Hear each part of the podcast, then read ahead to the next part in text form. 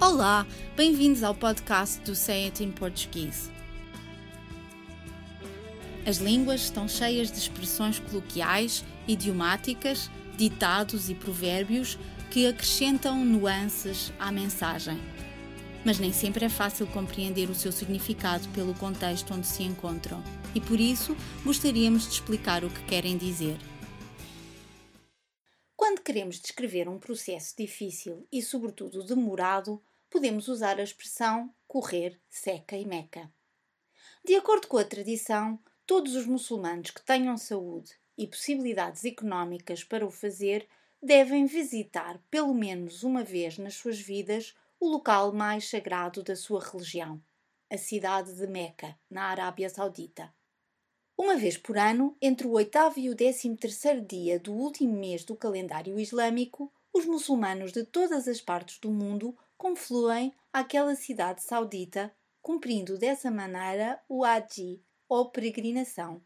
Para muitos deles, esta viagem é longa e difícil e, por isso, não surpreende a referência a esta palavra numa expressão que pretende sublinhar a dificuldade de alcançar alguma coisa. Quanto à palavra seca, o dicionário online Primeram associa diretamente à expressão correr seca e meca e define-a como uma terra distante e indeterminada. Segundo o mesmo dicionário, a expressão descreve a ação de andar por muitas terras ou de ambular por diversos locais, geralmente à procura de alguém ou alguma coisa.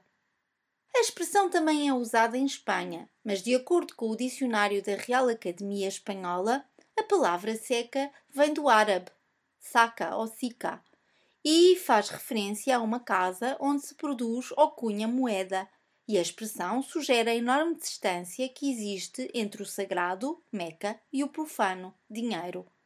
Alguns autores espanhóis também especulam que a palavra se refere a um local em Córdoba, e a expressão faz desse modo referência à peregrinação realizada a esses dois locais, que em termos geográficos seriam muito distantes um do outro. É igualmente possível que a palavra seca não faça referência a nada de específico, mas tenha sido inventada apenas para rimar com Meca. Independentemente do significado da palavra seca, esta expressão continua a ser usada nos dias de hoje para descrever um longo caminho a percorrer, por vezes difícil, para se alcançar ou encontrar algo ou alguém. Eis alguns exemplos de uso. Tive de correr seca e meca para encontrar um presente especial para as bodas de ouro dos meus sogros.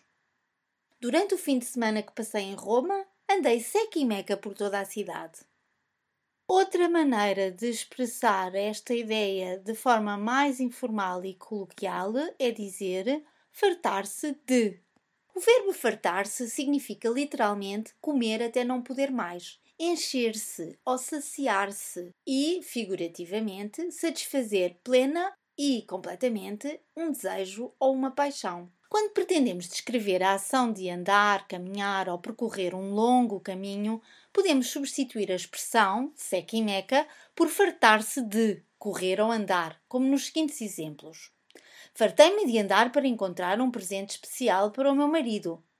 Durante o fim de semana que passei em Barcelona, fartei-me de andar por Las Ramblas. Quando a ideia que se pretende reforçar é a dificuldade do caminho ou o esforço que tivemos de fazer para alcançar algo, então apenas a expressão correr, andar ou percorrer seca e meca serve. Como nos seguintes exemplos: Os refugiados percorrem seca e meca para chegar à Europa. Para chegar onde cheguei e alcançar o sucesso, caminhei seca e meca.